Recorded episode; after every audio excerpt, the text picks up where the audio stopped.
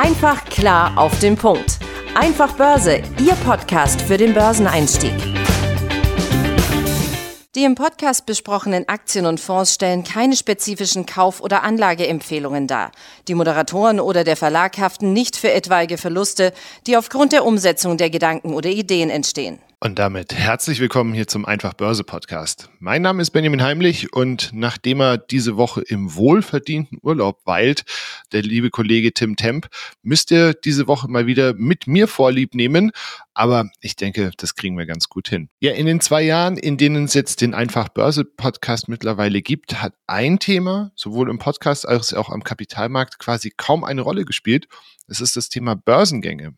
Und da sich aktuell jetzt aber da wieder Bewegung andeutet, beispielsweise durch den angekündigten milliardenschweren IPO von ARM oder dem Lieferdienst, der Lieferdienstplattform Instacart, will ich heute die Gelegenheit mal nutzen, um mit euch durchzugehen, welche Besonderheiten ihr beim Thema Börsengänge kennen solltet und natürlich wollen wir uns dann auch anschauen, ob sich's für uns als Privatanlegerinnen und Privatanleger lohnt, ob es sinnvoll sein kann, schon direkt am Tag eines Börsenneulings oder von Tag eins an bei einem Börsenneuling an Bord zu sein.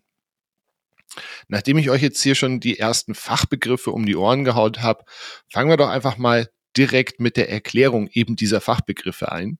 Also die Abkürzung IPO steht für Initial Public Offering zu Deutsch erstes öffentliches Angebot. Das ist jetzt ein bisschen sperrig, deswegen spricht man hierzulande eher von einer Neuemission. Und im Zuge eines IPOs verkauft ein bislang nicht börsennotiertes Unternehmen erstmals Aktien über die Börse an eine breite Öffentlichkeit. Damit ist es aber übrigens nicht gemeint, dass es sich erstmals in der Firmengeschichte eben Aktien verkauft, ARM beispielsweise war ja schon früher mal gelistet, ist dann von Softbank gekauft worden und kehrt jetzt eben an den Kapitalmarkt zurück.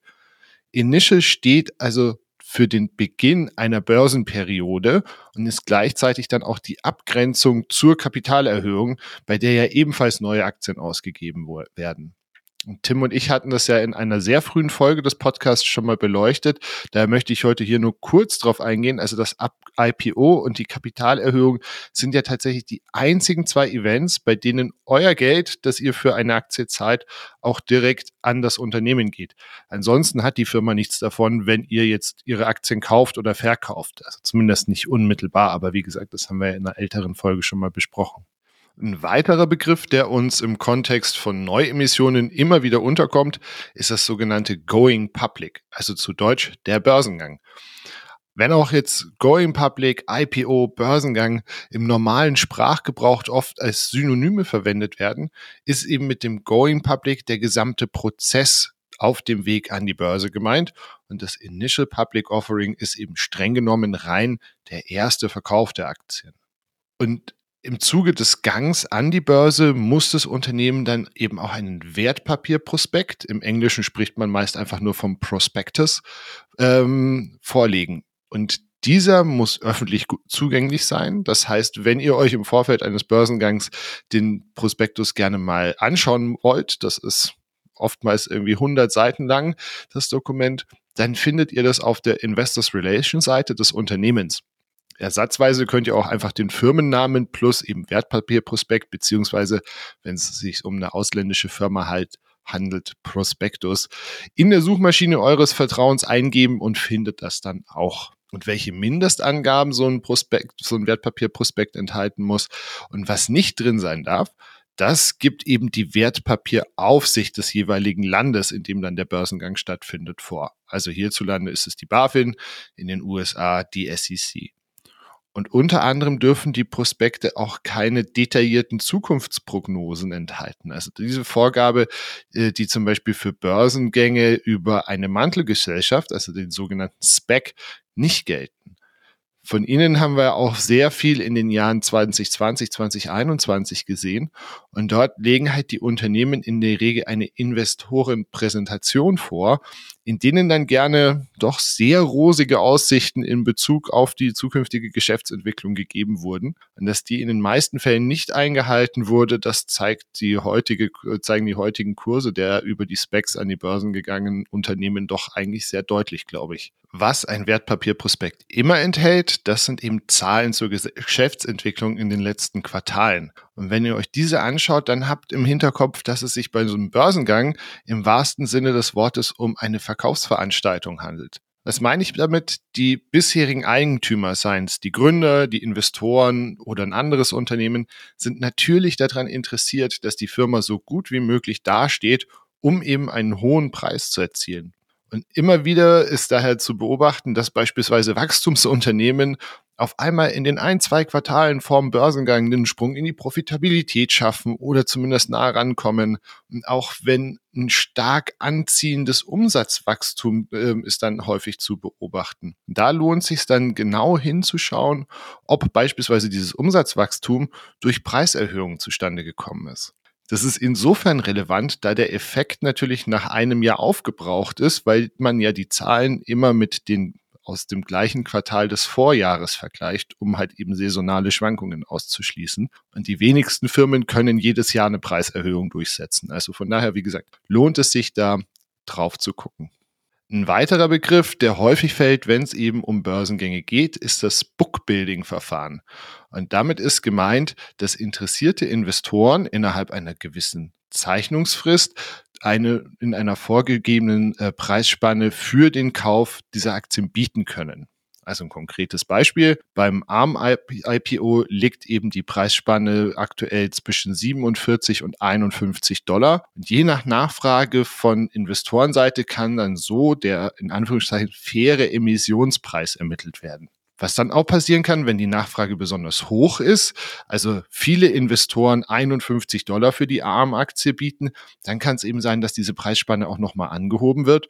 Und umgekehrt ist die Nachfrage niedrig, kann dann eben auch die Preisspanne gesenkt werden, um dann wirklich auch tatsächlich alle Aktien beim Börsengang loszukriegen.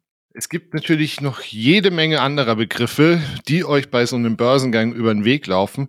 Ich will euch aber nicht mit einem ewigen Monolog langweilen und denke, die wichtigsten haben wir auch abgehakt. Kommen wir lieber zu den wirklich spannenden Fragen. Also, ist es sinnvoll, schon beim Börsengang dabei zu sein? Und wie kann ich überhaupt bei so einem IPO Aktien zeichnen? Also, zuerst mal nach der, zur Frage nach dem Wie. Jeder Börsengang wird halt je nach Herkunftsland des Unternehmens auch an unterschiedlichen Handelsplätzen platziert. Also das kann zum Beispiel die Xetra in Frankfurt sein, die New York Stock Exchange oder die Nasdaq in New York oder die SSI in Shanghai. Wir brauchen also einen Broker, der auch dort in den jeweiligen Ländern Handelsplätze betreibt. Und sollte euer Broker euch nicht sowieso schon automatisch ein Angebot zum Zeichnen eines IPOs geschickt haben, gibt es auf der Website des Brokers in aller Regel eben auch einen Bereich für Neuemissionen. Da findet ihr die. Wenn ihr die nicht findet, könnt ihr auch einfach direkt beim Broker nachfragen, ob er diesen IPO anbietet. Ganz wichtig zu wissen ist auch, dass bei einem IPO in der Regel eine Mindeststückzahl vorgegeben wird. Also ihr könnt oft nicht nur ein, zwei Aktien zeichnen, sondern müsst eine größere Menge abnehmen. Das variiert dann eben auch. Jetzt zur alles entscheidenden Frage, sollten wir als Privatanlegerinnen und Privatanleger IPOs überhaupt zeichnen? Die Versuchung ist natürlich groß, da es immer wieder zu Kursfeuerwerken an den ersten Handelstagen kommt, gerade wenn es sich um ein Unternehmen handelt, um das so ein gewisser Hype herrscht. Ne? Also wir erinnern uns zum Beispiel an den Börsengang des E-Auto-Herstellers Rivian, der ja wirklich in den ersten Tagen durch die Decke geknallt ist. Oft ist aber auch dann die Rückschau, die einen so ein bisschen wehmütig werden lässt. Also wäre ich mal von Anfang an bei Alphabet, beziehungsweise damals hießen sie ja dann noch Google, dabei gewesen, da war die Aktie so günstig. Zur Wahrheit gehört aber da auch, dass insbesondere in, in, in der Rückschau gute Unternehmen werden auch in den Jahren nach dem Börsengang weiter gute Ergebnisse liefern und damit stehen die Chancen für steigende Kurse halt einfach auch besonders hoch. Wie gesagt, beim IPO handelt es sich um eine Verkaufsveranstaltung. Also es kann auch durchaus schlau sein, danach erstmal so ein, zwei Quartalsberichte abzuwarten und zu prüfen, ob denn dieser Wachstumsschub, von dem ich vorher erzählt hatte, in den, der in den Monaten vorm Börsengang stattgefunden hat, wirklich Substanz hatte.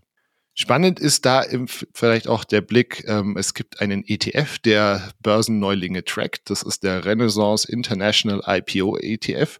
Und wenn man sich die Performance von dem mal anschaut, ich habe die mal zum Spaß über die letzten zehn Jahre gegen den äh, gegen die Performance des iShares MSCI World und gegen die des S&P 500 laufen lassen. Und lediglich in den Boomjahren 2020, 2021, als es eben super viele IPOs gab, von denen dann auch viele gelaufen sind, wie irre, nur in der Zeit war die Performance tatsächlich besser als die ähm, des doch eher langweiligen MSCI Worlds und des ähm, S&P 500. Es kann durchaus interessant sein, das möchte ich gar nicht sagen, bei einem Börsengang dabei zu sein. Allerdings sind sie halt alleine aufgrund der oft überschaubaren Datenlage einfach riskanter als beispielsweise ein Unternehmen einer äh, Aktie oder eine Aktie eines Unternehmens, so rum, ähm, das schon seit Jahren gelistet ist. Also von daher, die ähm, leider wieder mal alte Juristenantwort. Es kommt drauf an. Es ist, kann spannend sein. Börsengänge sind super spannend. Ähm, aber guckt sie euch sehr genau an, bevor ihr reinspringt.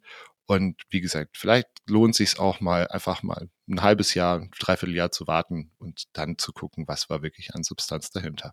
Soweit von mir für diese Woche. Ich hoffe, ich konnte euch das Thema Börsengänge ein bisschen näher bringen. Ähm, wir freuen uns, glaube ich, alle darauf, dass mal wieder ein bisschen Bewegung ist, das Börsenfenster wieder offen ist. Und dann freue ich mich, wenn wir uns nächste Woche hier wieder hören. Dann auch wieder in, mit der vollen Kapelle. Tim ist dann wieder da.